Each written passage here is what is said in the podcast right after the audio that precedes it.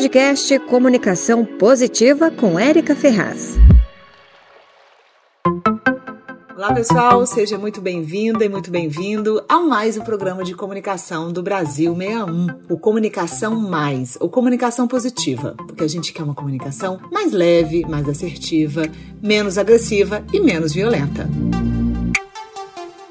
Bem, gente, Espero que todos vocês estejam bem de saúde. Na semana passada, nós falamos sobre o que é notícia e como é importante saber como a cabeça do jornalista funciona para que você possa aproveitar ao máximo a oportunidade de dar uma entrevista. Se você é gestor público, político, médico, advogado ou qualquer outro profissional liberal que quer ter suas ideias, serviços ou propostas divulgadas, você tem que ouvir essa série de podcast, gente, para melhorar ainda mais a sua comunicação e poder se tornar uma fonte da imprensa. Muita gente até se organiza para dar uma entrevista, porém escorrega em alguns pontos que são muito importantes para construir uma boa relação com jornalistas. Como temos vários pontos importantes, a gente vai dividir esse assunto em alguns podcasts, ok? Bem, o primeiro grande erro que as pessoas cometem, gente, é achar que só porque tem uma relação com o repórter, ele não irá publicar algo negativo sobre você. Esqueça. Jornalista é primeiramente amigo da notícia, gente.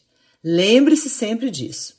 Eu tenho amigos jornalistas que frequentam a minha casa, mas se tem algum assunto que eu sei que é notícia e que eu não posso falar, eu não falo.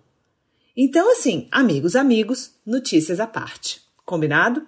Outro erro gigantesco que pode ser entendido como uma ofensa pelo repórter é pedir para ler a matéria do jornalista antes da publicação. Gente, isso é como tá dizendo assim, jornalista, você não é capaz de entender o meu assunto. Deixa eu checar aqui, deixa eu dar uma corrigida. Ou até que você quer é, interferir no texto antes de ser publicado. Então, isso assim, gente, pega muito mal. Lembre-se, você não tem controle sobre a matéria. O que você tem controle é sobre o que você fala na entrevista e sobre as suas reações, sobre você mesmo.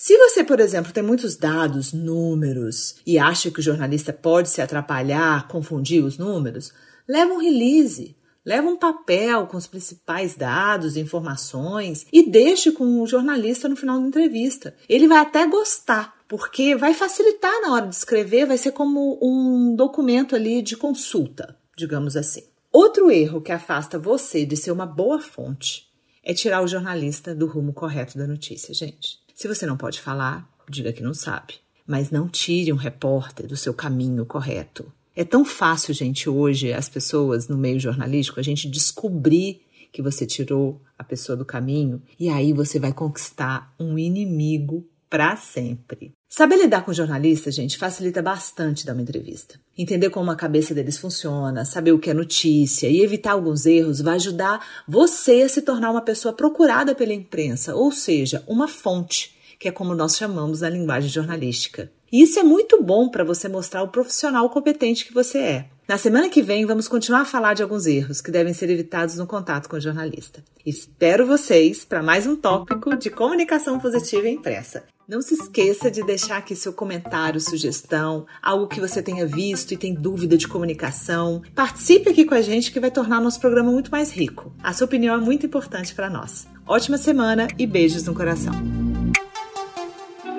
Você ouviu o podcast Comunicação Positiva.